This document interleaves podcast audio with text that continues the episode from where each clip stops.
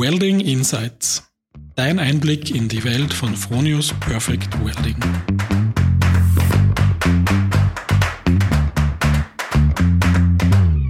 Hallo und herzlich willkommen zu einer neuen Folge von Welding Insights. Mein Name ist Philipp Herzog und ich möchte heute mit meinem Gesprächspartner über die internationale Expansion von Fronius Perfect Welding sprechen. Genauer gesagt über die kleinen und großen Herausforderungen, aber natürlich auch über kulturelle Hürden, die man beim Eintritt in neue Märkte beachten muss. Fronius Perfect Welding ist heute mit Tochterunternehmen in mehr als 20 Ländern weltweit aktiv. Unsere Produkte sind darüber hinaus aber sogar noch in 60 zusätzlichen Ländern verfügbar. Aber jemand, der das viel genauer weiß als ich, ist mein heutiger Gast und Gesprächspartner Stefan Lachmeier. Hallo Stefan. Ja, hallo Philipp. Danke für die Einladung. Sehr gerne. Wir freuen uns, dass du Zeit gefunden hast, heute hier zu sein. Stefan, magst du dich vielleicht den Hörerinnen und Hörern einmal kurz vorstellen? Wie lange bist du bei Fronius? Was ist deine Position? Was ist deine Aufgabe? Also, mein Name ist Stefan Lachmeier. Ich bin jetzt seit September zehn Jahre bei Fronius und bin im Global Sales Management tätig in der Perfect Welding und habe dort den Fokus auf die Region Asia Pacific, Middle East Afrika und Zentralasien. Du bist ja wahrscheinlich, Stefan, nicht in dieser Position gestartet. Wie hat denn deine Reise, deine berufliche bei Fronius ausgesehen? Also ich habe bei Fronius gestartet in der Schweißtechnik im Vertrieb für Ostasien, habe dann einmal einen Wechsel gemacht in die Solar Energy, war dort dann auch vier Jahre in der Solar Energy für ganz Asien im Vertrieb tätig und bin dann 2000 Ende 2015, Anfang 2016 zurück in die Schweißtechnik und habe dort dann die Tochtergesellschaft in Thailand gegründet und bin dann Mitte 2019 wieder zurück nach Österreich und hab dort, bin dort dann eben im Global Sales Management gestartet, wo ich auch momentan noch immer mit voller Begeisterung bin. Und du hast schon erwähnt, du bist Global Sales Manager mit äh, Fokus auf die Märkte APA und MEACA. Was muss man sich denn darunter vorstellen? Also im Global Sales Management in der Schweißtechnik sind wir eben zwei, also mein Kollege von mir und, und ich. Und ich habe eben den Fokus auf APA, das steht für Asia Pacific, also das ist der ganze Asien-Pazifik-Raum. Und MEACA, das ist Middle East, Afrika, Zentralasien. Und im Global Sales Management, das muss man sich so vorstellen, da gibt's natürlich viele, viele Aufgaben und die Hauptaufgaben sind quasi, wir sind verantwortlich, die Umsatzziele und die Ergebnisziele äh, im globalen Vertrieb, dass wir die erreichen, äh, die Entwicklung, Umsetzung von, neue, von neuen Strategien, äh, Förderung von Wachstum, Erschließung von Märkten, Motivation und Führen des globalen Vertriebs, äh, mehr oder weniger und natürlich gibt es sehr viele Schnittstellen. Also wir arbeiten ganz eng zusammen mit, mit, mit Marketing natürlich, aber auch mit RD, mit CUP, also Customer Order Processing, alles was Operations und Versand und Supply Chain ist. Da gibt es viele Schnittstellen. Und ja, natürlich auch mit Produktmanagement, äh, Controlling, Finance. Also man hat sehr, sehr viele Schnittstellen äh, in, der, in dieser Vertriebsfunktion, was sehr spannend macht. Äh, wir beschäftigen uns auch natürlich mit der Analyse und, und der Überwachung und Einholen vom Kundenfeedback, von Wettbewerbsinformationen und Umsetzung einfach unserer globalen Strategie. Das sind so die, die Hauptaufgaben, mit denen wir uns im Global Sales Management beschäftigen. Du hast jetzt vorher gerade erwähnt, du hast äh, beim Aufbau der Tochter in Thailand geholfen. Das habe ich richtig verstanden? Ja, richtig, genau. Also ich bin in der Solar Energy eben zu, Zeit, zu dieser Zeit äh, beschäftigt gewesen und bin dann äh, gefragt worden, ob ich eventuell Interesse hätte, die Tochtergesellschaft in Thailand zu gründen. Das war Ende 2015 und habe das dann diese Herausforderung angenommen und genau und 2016 hat so richtig das Projekt dann gestartet. Äh, die ganzen Vorbereitungsarbeiten, die es da gibt im, im Vorfeld einer Tochtergründung und dann eben 2000, Ende 2016 war das dann wirklich vor Ort und dann ist halt äh, schrittweise diese Tochtergesellschaft aufgebaut worden, genau. Da würde ich gerne näher drauf eingehen. Du hast jetzt gesagt, die Herausforderungen, die im Vorfeld sich alle da ergeben. Wie müssen wir uns das vorstellen? Was sind das für Herausforderungen? Genau, also im Vorfeld einer Tochtergründung gibt es viele Dinge zu erledigen. Die sind großteils rechtlicher Natur. Da arbeitet man sehr stark mit der Finance-Abteilung bei Fronius zusammen und mit einem lokalen Rechtsanwalt. Und da, ge da gehören natürlich viele Dokumente aufbereitet. Also da gibt's in, in Thailand auch ganz strikte Regeln, äh, an denen also an denen gemessen wird, ob man überhaupt eine Tochtergesellschaft aufbauen darf als hundertprozentiger Eigentümer. Und da muss man dann jede Menge äh, Dokumente liefern und erklären, was, was ist unser Geschäftsmodell und was haben wir dort genau vor die nächsten Jahre. Die wollen auch genau, die wollen eine Umsatzprognose haben, die wollen eine Gewinn- und Verlustrechnung sehen für die nächsten Jahre nach ihrem lokalen Standard und so weiter. Also da gibt es viele Dinge im Vorfeld aufzubereiten. Und natürlich aus Phonios Sicht muss man sich ja genau überlegen, wann einmal die Entscheidung gefallen ist, wo wollen wir überhaupt sein? Soll das in der Nähe eines Flughafens sein? Soll das in der Nähe von unseren Konten sein oder am besten irgendwo dazwischen und so weiter? Also da gibt es viele, viele Themen, äh, wo Fronius eine sehr gute Struktur schon hat, wie man sowas aufarbeitet. Nichtsdestotrotz ist äh, jede Gründung eine Herausforderung und so war auch Thailand Neuland für uns. Und man muss sich das dann vorstellen als Österreicher, der der lokalen Sprache nicht mächtig ist, äh, die Kultur zwar ein bisschen kennt schon, aber das ist schon eine, eine große Herausforderung, ja. Das wäre jetzt das, das perfekte Stichwort gegeben. Das wäre jetzt meine nächste Frage gewesen, die Kultur. Wie ist es, wenn wir als ein, ein europäisch geprägtes, trotzdem international ausgerichtetes Unternehmen als Österreicher in so in den Fernosten, kann man ja schon fast sagen, nach Thailand kommen und da jetzt unser Geschäftsmodell ausrollen mit unseren Werten, auf welche, welche Hürden oder Hindernisse trifft man denn dort? Also ich würde das eher an ganz Asien kann man das eigentlich festmachen. Natürlich gibt es da spezifische Themen in Thailand, aber prinzipiell muss man natürlich Rücksicht nehmen auf wie lauf, wie läuft dort Geschäft, wie, wie funktioniert die Geschäftsanbahnung, wie ticken eigentlich die Leute und die Kultur dort. Äh, man muss grundsätzlich einmal sagen, äh, es ist natürlich eine kulturelle Herausforderung, aber man muss das, ich glaube, das Wichtigste ist, dass man da offen hineingeht in so ein Thema, also Offenheit, Neugierde und auch den Willen und die Bereitschaft, sich dort einmal anzupassen und das auch wirklich, sich, sich wirklich dort einzuleben, das ist einmal ganz wichtig. Und dann gibt's natürlich viele Kleinigkeiten, die halt schon sehr unterschiedlich oder anders sind, als wir es in Österreich zum Beispiel sind. Wir als Mitteleuropäer haben da trotzdem einen anderen Zugang zu vielen Themen, ob das Zeit ist, ob das der, der Stil ist, wie wir kommunizieren, wie wir verhandeln. Da gibt es viele, viele Dimensionen, die natürlich sehr unterschiedlich sind. Ja. Man merkt, du sprichst da ganz gezielt vielleicht die eine, das eine oder andere Erlebnis an. Gibt es da was, was du, was da besonders in Erinnerung geblieben ist? Ja, da gibt's, ich glaube, ich könnte mittlerweile ein Buch darüber schreiben, über sehr vielen Dienstreisen die letzten zehn Jahre oder auch in der Zeit vor Fronius. Bei mir war ich ja auch schon in Asien unterwegs. Also da kann man, gibt sehr viele Geschichten. Äh, wenn wir jetzt zurückkommen zu Thailand zum Beispiel, äh, das ist sehr interessant, ne, wie, die, wie die Menschen dort ticken, auch im Geschäftsleben. Ähm, wir haben zuerst über die Gründung gesprochen. Da sind natürlich viele Verträge äh, zum, zum Aufsetzen. Und da gibt's dann immer ein paar so Schlüsselerlebnisse. Äh, die Thailänder prinzipiell zum Beispiel ticken auch so, wenn man Glück hat, machen sie dann ganz genau das, was man sagt. Und da kann es dann schon passieren, da habe ich mal ein Erlebnis gehabt in der Gründung eben Vertragsgestaltung und da war ein 50-seitiges Dokument äh, zu unterschreiben. Auf jeder Seite äh, hat man da sein Kürzel setzen müssen und dann ist der Mitarbeiter von dem Rechtsanwalt äh, angewiesen worden, er soll doch bitte überall, wo unterschrieben gehört, äh, ein Post-it reinpicken.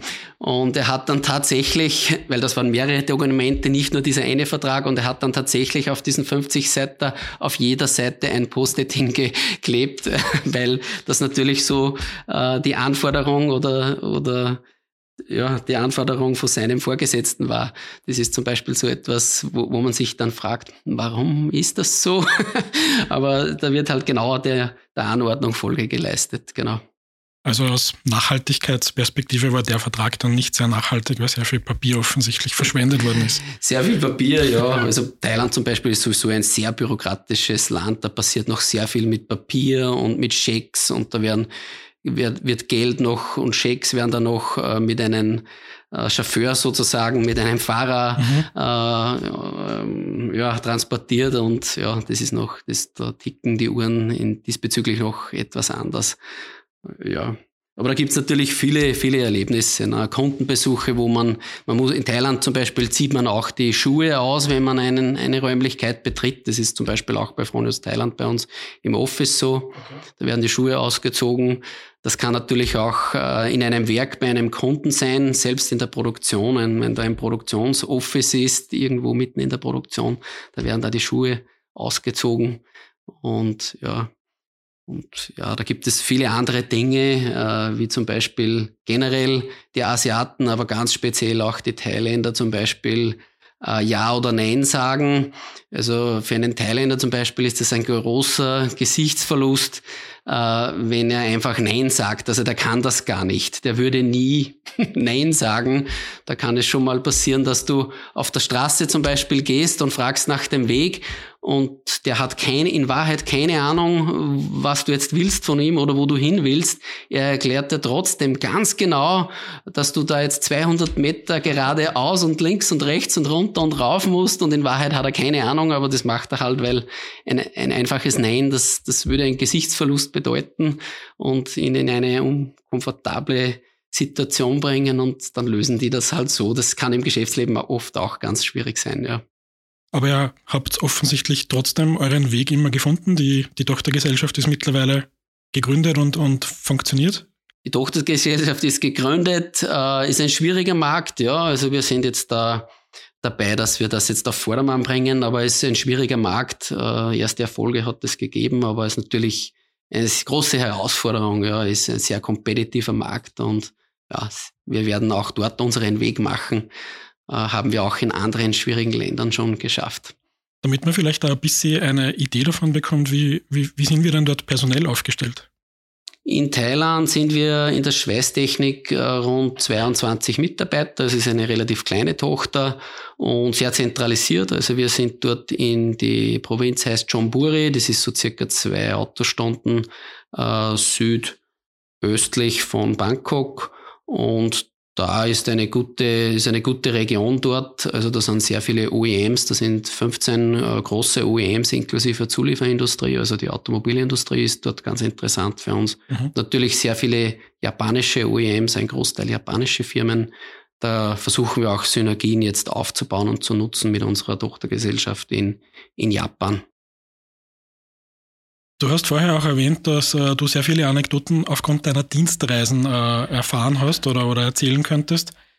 Wie muss man sich das vorstellen, wenn man in deiner Position ist? Lebt man dann phasenweise auch in diesen Ländern oder sind das wirklich nur Dienstreisen?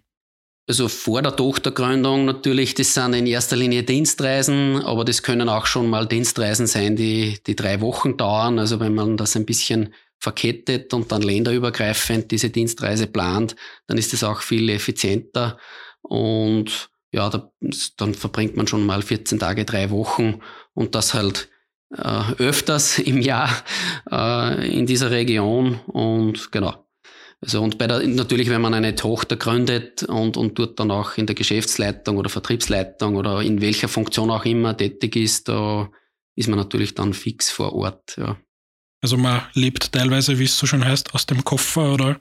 Teilweise lebt man aus dem Koffer natürlich, ja, genau. Das ist dann teilweise schon so, ja. Aber Fronius ist da sehr, also was Reisen betrifft und so ist natürlich da ein Top-Arbeitgeber. Äh, das funktioniert eigentlich alles sehr gut, ja.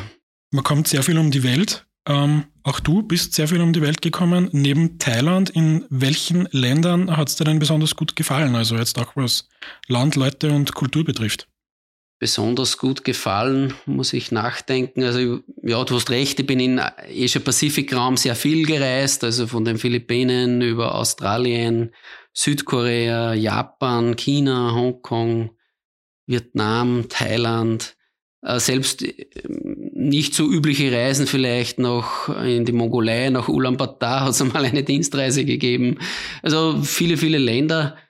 Am besten gefällt mir wahrscheinlich so jetzt auch persönlich, würde ich sagen, der südostasiatische Bereich, eben Vietnam, äh, Thailand, äh, so diese Region ist schon sehr interessant. Aber es hat auch Japan, ist sehr traditionell, äh, sehr kulturell kulturell sehr interessant. Indien sehr bunt und auch kulturell sehr interessant.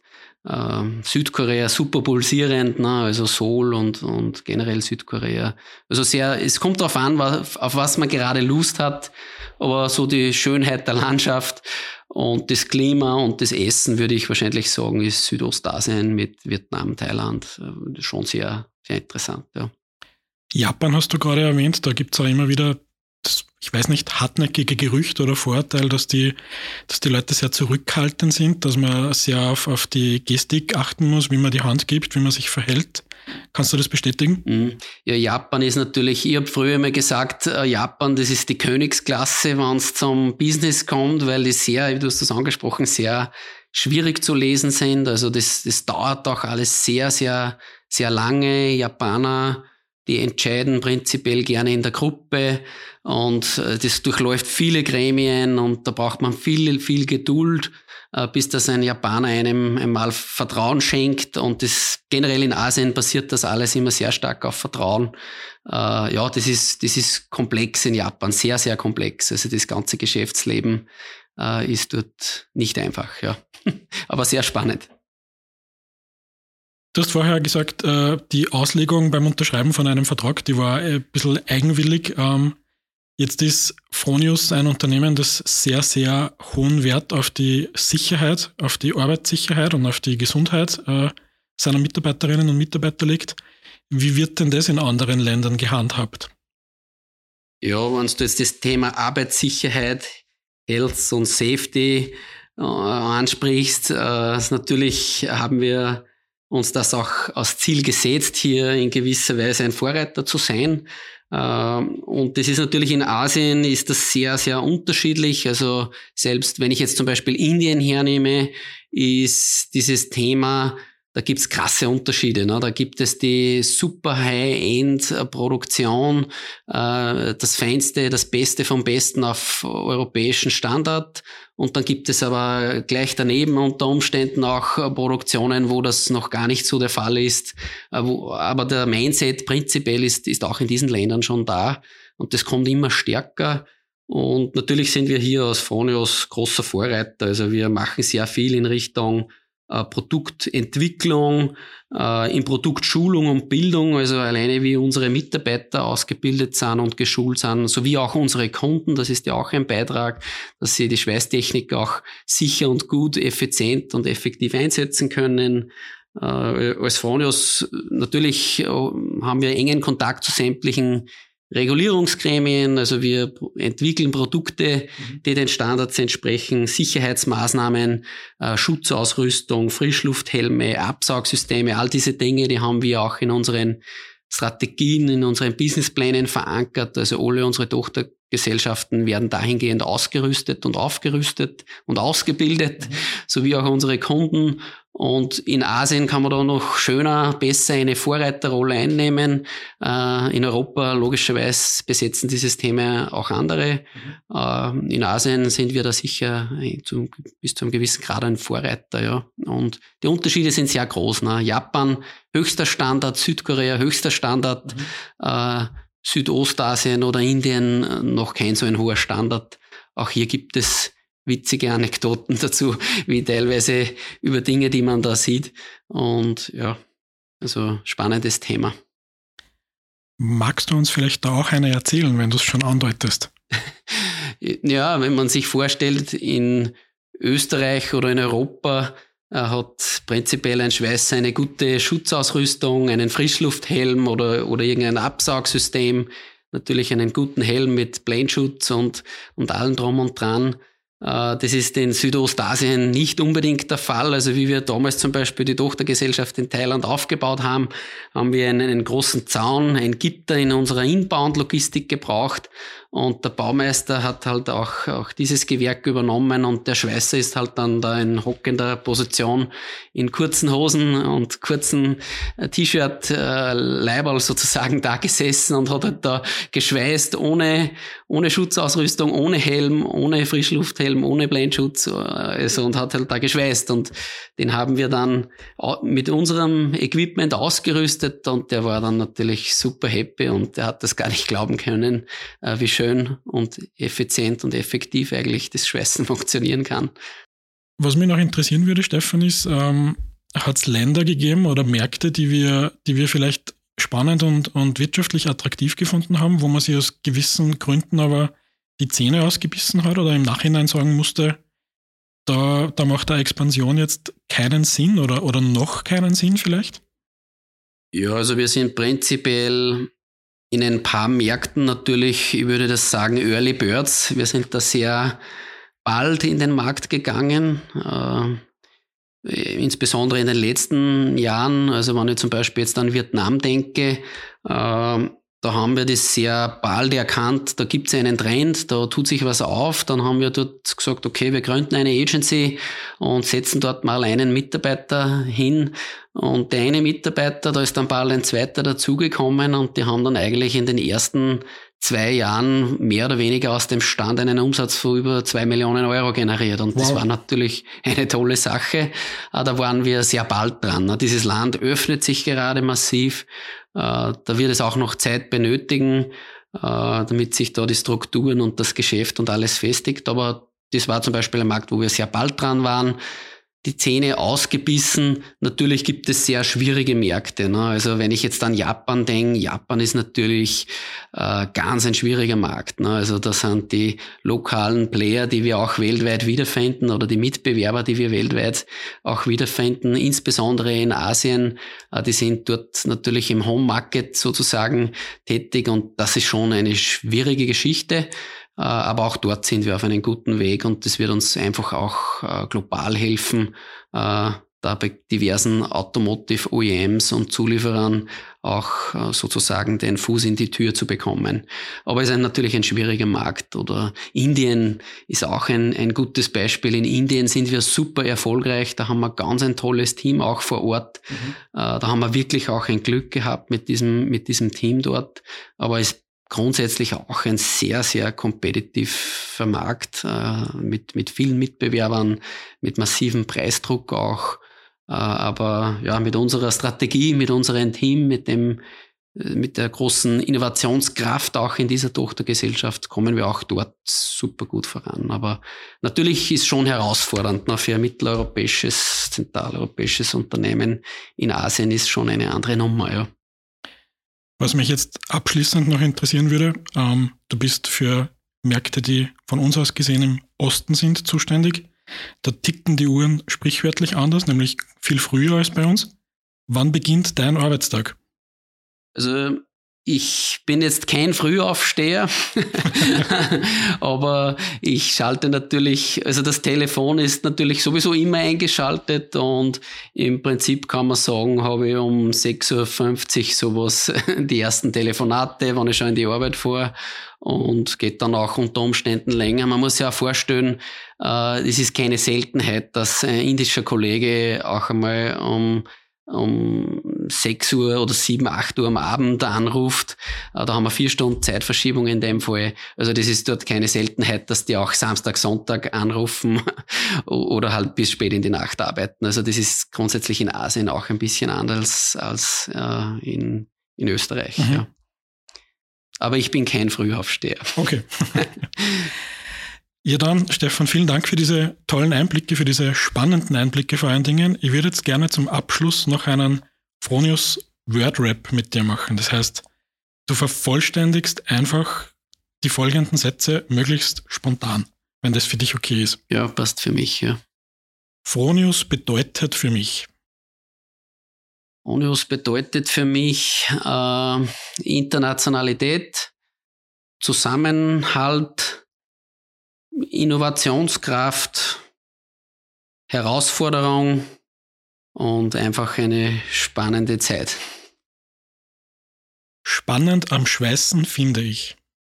Spannend am Schweißen finde ich, äh, das ist ein sehr dynamischer Prozess, äh, sehr präziser äh, Prozess, der auch Emotionen erzeugt. Also man kann eigentlich Schweißen mit allen Sinnen sozusagen erleben, außer vielleicht schmecken, ja, aber man kann es auch gut riechen. Also es ist mit allen Sinnen sozusagen erlebbar und ja, das ist einfach ein spannender, ein spannender Prozess. Die größte Herausforderung in meiner Fronius-Karriere war? Größte Herausforderung, glaube ich, war Herausforderungen gibt es natürlich jeden Tag viele, aber die größte ist wahrscheinlich schon die Tochtergründung gewesen in einem Land, äh, dessen Sprache man nicht mächtig ist. Das war schon eine große Herausforderung, ja. Ja, super, dann vielen Dank. Dann sind wir damit eigentlich auch am Ende der heutigen Folge angelangt. Stefan, vielen Dank für deine Geschichten und vor allen Dingen auch für deine Zeit, die du dir genommen hast. Ja, vielen Dank, Philipp. Und liebe Hörerinnen, liebe Hörer, bis zum nächsten Mal.